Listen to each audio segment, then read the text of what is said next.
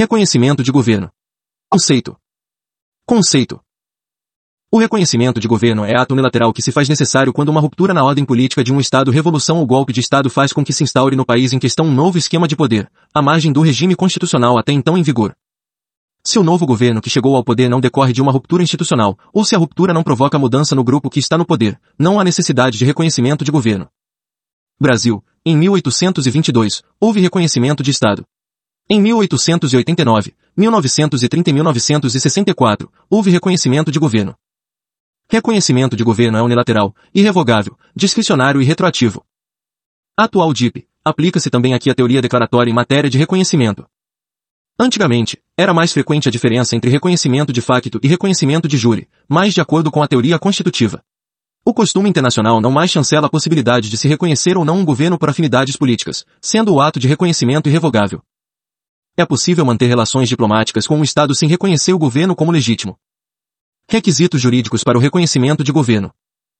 1. Um, efetividade. É o requisito mais importante. O reconhecimento de governos que não são efetivos pode resultar em intervenção nos assuntos internos de outros países. Caso o novo governo não seja efetivo, o reconhecimento não é válido segundo o atual costume internacional. Conceito. Governo efetivo, no atual DIP, é aquele que comanda a máquina administrativa do Estado, as forças militares e policiais, assim como conta com o apoio do legislativo e judiciário e domina pelo menos a maior parte do seu território e população. Resistência. Se a oposição amada ao novo governo ocupando uma parte relevante do território do Estado, ele ainda não é efetivo a ponto de ser reconhecido internacionalmente. Menos efetivo. É possível que um governo efetivo passe a ter menos efetividade, e ainda assim, nesse caso, continua a ter o reconhecimento de outras nações. Isso acontece quando um governo constituído sofre resistência armada, mas continua dominando parte relevante do território e da população, com chances de retomar o controle total sobre o país em questão. Legitimidade popular. O atual costume internacional não exige a legitimidade popular do novo governo para que ele possa ser objeto de reconhecimento popular. Todavia, a legitimidade é importante requisito político e estados democráticos normalmente relutam em reconhecer novos governos quando os consideram ilegítimos. Para fins de DIP, se o novo governo é efetivo, ele pode ser considerado legítimo representante do seu povo. 2. Cumprimento das obrigações internacionais do Estado, decorre do princípio da continuidade. O governo pode ter mudado, mas o Estado continua, assim como suas obrigações internacionais.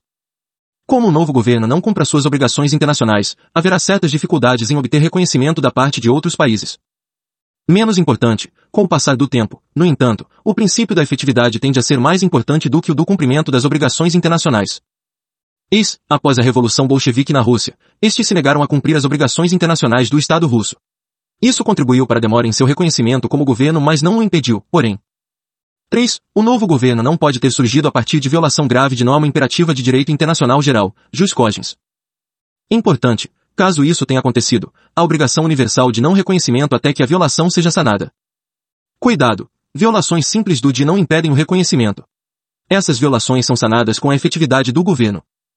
Eis, após a invasão ao Iraque em 2003, com a consequente queda de Saddam Hussein, novo governo foi instaurado a partir de representantes norte-americanos. O Brasil, por exemplo, não reconheceu à época o novo governo, uma vez que esse surgiu a partir de uma invasão militar que o Brasil considerava ilegal. Forma de reconhecimento de governo. Forma. O reconhecimento de novos governos normalmente ocorre de forma tácita, mediante o estabelecimento ou a manutenção de relações diplomáticas. Mas ele pode ser expresso, ressalvadas algumas condições. Brasil, Celso Amorim, em consonância com a tradição diplomática brasileira, afirmou que o Brasil reconhece estados, mas não governos. Nas últimas décadas, o Brasil tem reconhecido estados de forma expressa, mas tem reconhecido governos de forma tácita. Trata-se da atual prática internacional, em verdade. Exceção 1. Exceção recente foi o reconhecimento de Juan Guaidó como presidente da Venezuela, não mais reconhecendo o governo de Nicolás Maduro. Exceção 2. Normalmente a manutenção de relações diplomáticas implica o reconhecimento tácito de governo. Após o impedimento do presidente paraguaio em 2010, porém, o Brasil manteve relações diplomáticas, mas expressamente disse ser este ato não necessariamente um reconhecimento de governo, por hora. Ou seja, caso um novo governo chegue ao poder e o Brasil mantenha relações diplomáticas, mas diga expressamente que isso não significa reconhecimento de governo, não se deve entender esse ato como um reconhecimento tácito. Cuidado! Reconhecer novos governos expressamente ou deixar de reconhecer governos é atitude temerária em alguns casos, uma vez que pode ser uma forma de intromissão em assuntos internos e violação de soberania. Alternativa. Quando do desejo de não reconhecer um governo, o mais indicado pelo costume internacional é romper relações diplomáticas com aquele Estado, e não declarar expressamente o não reconhecimento do governo, uma vez que isso pode ser interpretado como intrusão nos assuntos internos de um país. Doutrinas. Doutrinas que versam a respeito da necessidade de se haver legitimidade popular para se reconhecer um governo, ou se é necessário um ato expresso ou tácito para tanto. Atenção! O costume internacional atual não reflete completamente nenhuma dessas doutrinas. Doutrina Tobar, 1907. Formulada originalmente pelo ministro das Relações Exteriores do Equador, Carlos Tobar, defendia que o reconhecimento de novos governos somente deveria ser efetuado após expresso juízo de valor acerca da sua legitimidade. Dessa forma, evitar-se a sequência de golpes de Estado tão comuns à sua época na América Latina, que permitiam a chegada ao poder de governos que não contavam com apoio popular. DIP atual, essa doutrina não reflete o atual costume internacional. O reconhecimento de novos governos não demanda sua legitimidade popular. Sucedâneos. Doutrina Wilson, 1910 Novos governos que chegassem ao poder sem ser por vias democráticas não deveriam ser reconhecidos por não ter legitimidade popular. Doutrina Larreta, Uruguai, 1940S, e Doutrina Betancourta, Venezuela, 1960S defendiam o não reconhecimento de governos que chegassem ao poder por meio de golpes.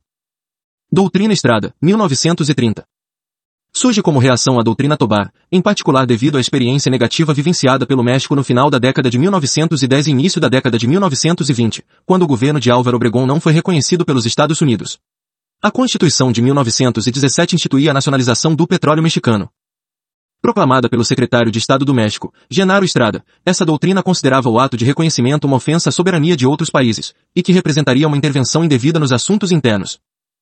Consequentemente, não caberia a outros países determinar a legitimidade do governo de outros estados se essa questão deveria ser respondida pela própria população. Os demais estados poderiam, assim, manter relações diplomáticas ou não com países onde houvesse reviravoltas políticas, mas jamais expressar juízo de valor sobre o grupo que alcançou o poder. Atenção! Ao abordar a doutrina Estrada, alguns livros tratam suas ideias como se houvessem se cristalizado em costume internacional. Isso não é totalmente correto. Por mais que o atual costume internacional entenda que o reconhecimento tácito por meio da manutenção de relações diplomáticas seja a melhor maneira de se reconhecer um governo, a doutrina em questão era mais radical. Ela considerava que o ato de reconhecimento de governo era, em si mesmo, uma violação do princípio de não intervenção nos assuntos internos de outros estados.